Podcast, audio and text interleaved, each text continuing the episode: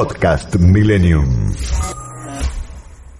Estamos eh, ahora en comunicación con alguien que nos va a ayudar a pensar un poquito cómo, cómo se dio el, el mapeo, pero no de los resultados, sino el, el mapeo de la gente que votó en cuanto a franjas etarias, a, a, esto de ver qué pasó con los jóvenes.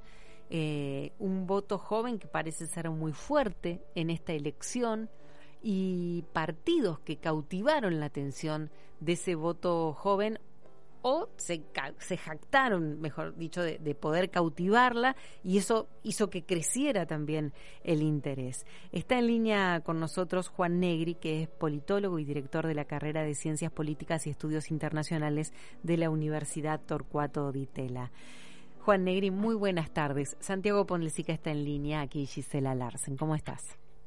¿Qué tal? Buenas tardes, Gisela. Buenas tardes, eh, Santiago. ¿Cómo están? ¿Cómo estás, Juan? Gracias por atendernos. Nos ayuda no, esto de los jóvenes y la política y cómo decidieron. ¿Cómo decidieron? Bueno, eh, lo cierto es que todavía no tenemos los, datos desagregados, eso es algo que aparece con el escrutinio definitivo, pero ya eh, hay algunas pistas que se fueron dando a lo largo de la campaña y también eh, bueno, intuiciones que también uno, uno va teniendo. Es decir, hasta hace relativamente poco el sector juvenil, estamos hablando de los votantes que tienen 16 a 20 y pocos, se identificaban claramente con el, con el kirchnerismo. El, el, último gran identificador de identidades políticas, el último gran generador de identidades políticas en Argentina fue el conflicto con el campo en 2008. Ahí una gran masa de votantes jóvenes se eh, volcaron hacia, hacia el kirchnerismo. Eso se está perdiendo. Eh, lo que estamos viendo, lo que se ven en, grupos focales, lo que se ven en encuestas, es que kirchnerismo sigue teniendo ascendente, es el partido que más votos recibe en ese grupo etario, pero ha, ha perdido ese, ese liderazgo. Eh, en la ciudad de Buenos Aires es muy claramente identificable el fenómeno Milei, hoy ya obviamente es noticia conocida, decirlo hoy ya martes, digamos, mm. después de, después de la muy, buen, la muy buena presentación que hizo el domingo, pero, pero lo que estamos viendo es que hay un eh, movimiento hacia lo rebelde, y lo rebelde en este caso parece ser la derecha, ¿no? Parece ser los movimientos de derecha. Juan, ¿y el cambio qué es? ¿El, el, el desencanto de los jóvenes por dónde viene principalmente? ¿Viene con la política? ¿Viene por... Eh, eh, por eh, la imposibilidad de conseguir empleo, porque no ven un proyecto de carrera laboral, porque sienten o, se profundiza la idea que hay que irse afuera, hay que irse del país. Exacto, bueno, un poco todos esos elementos juegan un rol. Acá hay un error en general que los, la mayor parte de, de los dirigentes políticos cometió, que es suponer que los jóvenes son una especie de eh, segmento insondable, es decir, al cual es muy difícil, es muy difícil llegarle, eh, como si tuviesen preocupaciones completamente separadas del resto de la sociedad. Y lo cierto es que lo que uno ve cuando ve encuestas y ve estudios es que tienen preocupaciones eh, bastante comunes, es decir, con lo que podríamos denominar los no jóvenes, ¿no? Es decir, están muy preocupados por el empleo, están muy preocupados por la inserción laboral, están muy preocupados por la cuestión de la vivienda en, en Argentina, una primera eh, es un, un, algo muy difícil de, de encontrar y a, obviamente al ser jóvenes tienen como una perspectiva de futuro un poco más amplia que algunos de nosotros y entonces la perspectiva de irse a otro país es mayor de la de alguien que tiene 50 años. Entonces mm. hay, por supuesto, algo de antipolítica que también creo que hay en el resto de la sociedad, hay una perspectiva muy pesimista hacia el futuro, pero también hay preocupaciones Digo, hay algo tal vez de el disfrute y ciertos valores postmateriales, que es lo que los políticos, en mi opinión, equivocadamente trataron de focalizar, pero al final del día también se preocupan por este, conseguir un laburo eh, y tener donde vivir. Hay algo que a mí me llamó la atención de, los distintos discursos políticos, que en el caso de algunos partidos, voy a poner como recién lo nombramos, el partido de Milley, que eh, me pareció que era empático con algo que le pasa a los adolescentes o, o, pasa en la primera adultez, que es querer respuestas rápidas. El adolescente quiere las cosas ya. No espe le esperan bueno, un poquito, sí, no sirve, ¿viste? Cuando le decís, este, quiero tal cosa, y vos decís, bueno, vamos a ver el mes que viene. No, no, ellos lo quieren ya. Y en el discurso en los discursos, esa diferencia se ve entre el político que te dice, vamos a empezar a trabajar, nos vamos a levantar, vamos a caminar, y el otro que te dice, ya mismo tenemos que estar trabajando con esto. Hay una diferencia en eso. Yo creo que hay una diferencia y agregaría también algo más, es decir, Milei tiene un discurso disruptivo que no es tibio, ¿no? Es decir, la sensación de que eh, viene a hacer algo nuevo. Entonces yo creo que es un, poco eh, ofrecer soluciones más rápidas, como, como decís vos, en el sentido de no es otro tipo que viene y, viene a, rosquear, etcétera. Eh, tiene promete soluciones y, y, este, y a la vez tiene como una cosa disruptiva de que todo eso se hace ahora, sí. Juan, como dice un famoso libro, ¿la rebeldía se vuelve de derecha? La rebeldía se vuelve derecha, en, parte es lógico, eh, en parte yo creo que es lógico, por lo menos pensando en Argentina, porque, eh, es decir, en la juventud siempre hay como una tendencia a resistir lo que ya está instalado, ¿no? Es decir, el establishment, para decirlo de alguna manera.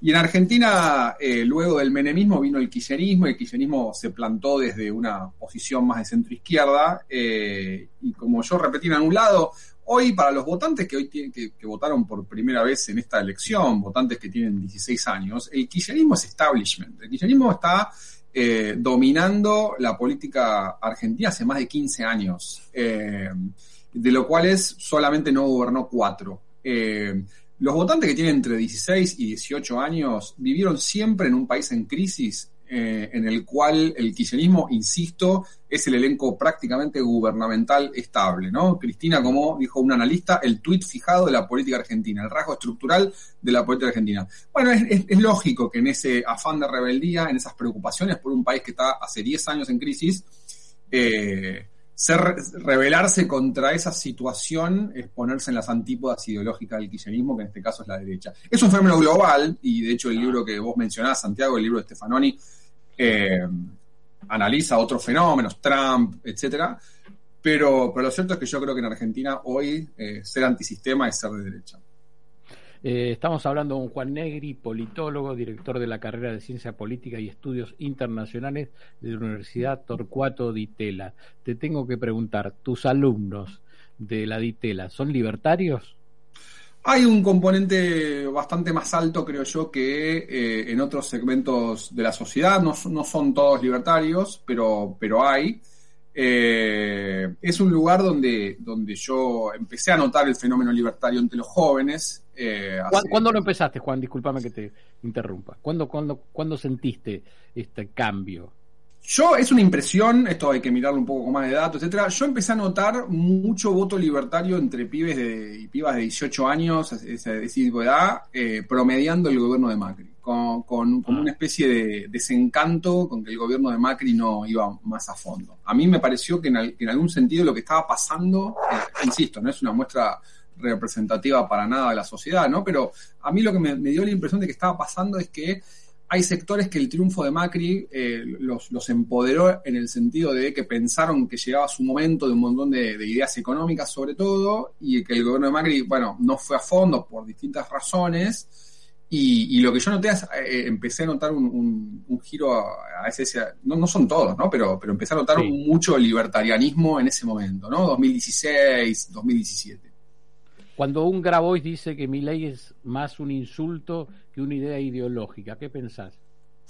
Eh, creo que obviamente es un insulto, creo que en algún momento también eh, mi ley va a tener que replantearse un poco eso si quiere, si quiere construir una especie de conservadurismo popular a la Bolsonaro, por ejemplo.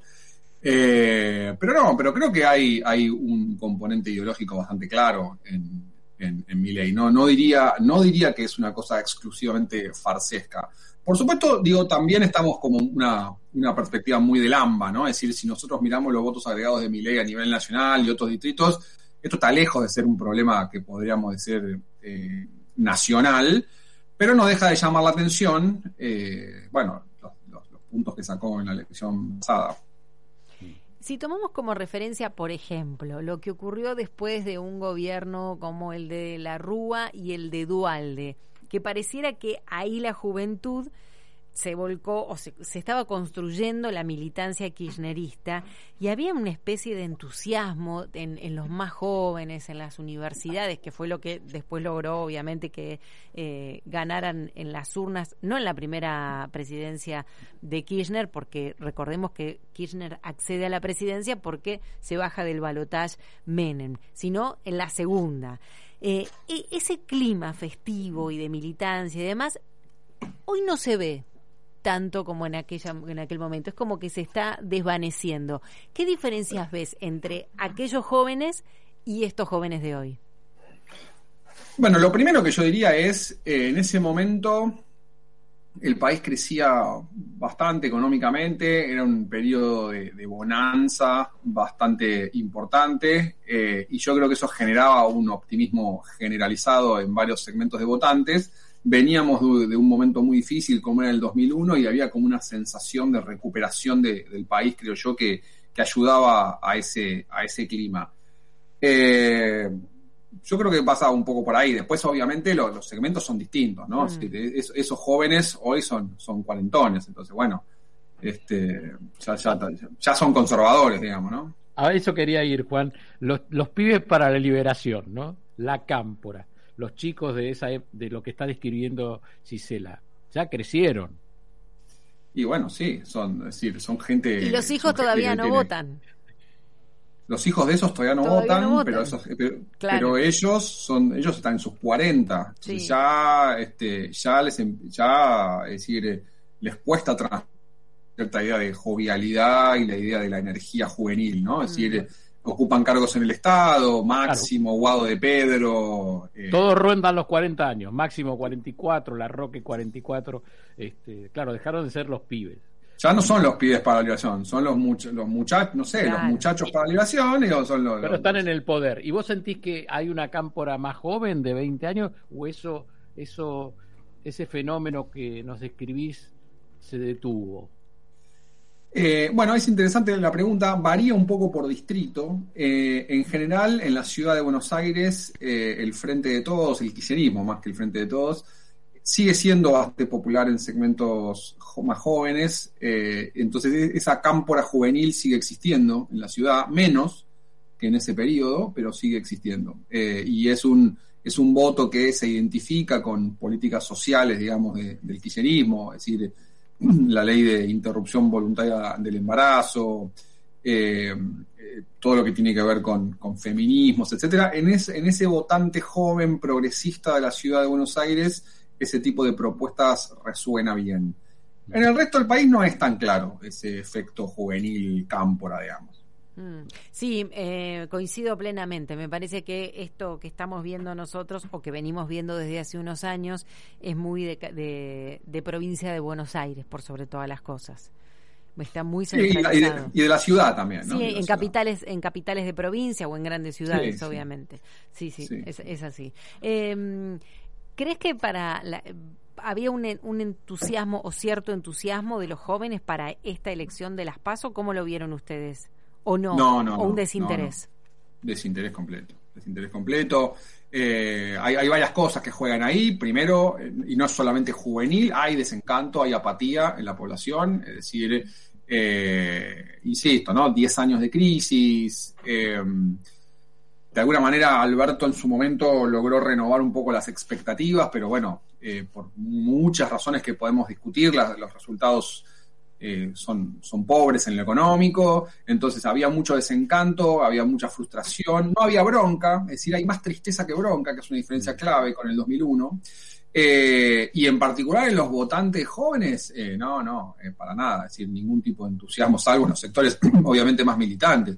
Después, después no, después no. Y de hecho hay otra cosa también más que es la primaria. La primaria en general en Argentina, lo que estamos viendo en los últimos 10 años, que es de cuando están, es que mucha gente no vota. esa es una pregunta. ¿Tenés datos de participación? De 67. ah, del sector de jóvenes todavía no tenemos los datos desagregados porque eso lo. 67 es la participación total, que es baja, que es relativamente baja. Eh, los datos finales los hace el Ministerio del Interior cuando hace el definitivo, porque lo que hace el Ministerio del Interior es, es saca del padrón de, saca del registro de infractores los que no fueron a votar son infractores, ¿no? Los saca a los más de 70 y menos 18, entonces ese dato aparece recién cuando hacen el escrutinio definitivo. No tenemos los datos, yo creo que vamos a encontrar que significativamente hay sectores juveniles entre los que no fueron a votar eh, el domingo, los que se abstuvieron, ¿no? Bien.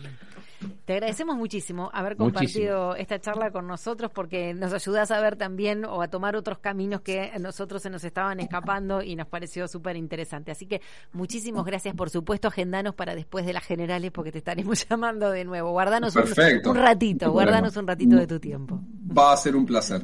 Muchas gracias. Muchas gracias, Juan. Hasta luego. Juan Negri, politólogo, director de la carrera de Ciencias Políticas y Estudios Internacionales de la Universidad Torcuato Di Tella. Podcast Millennium.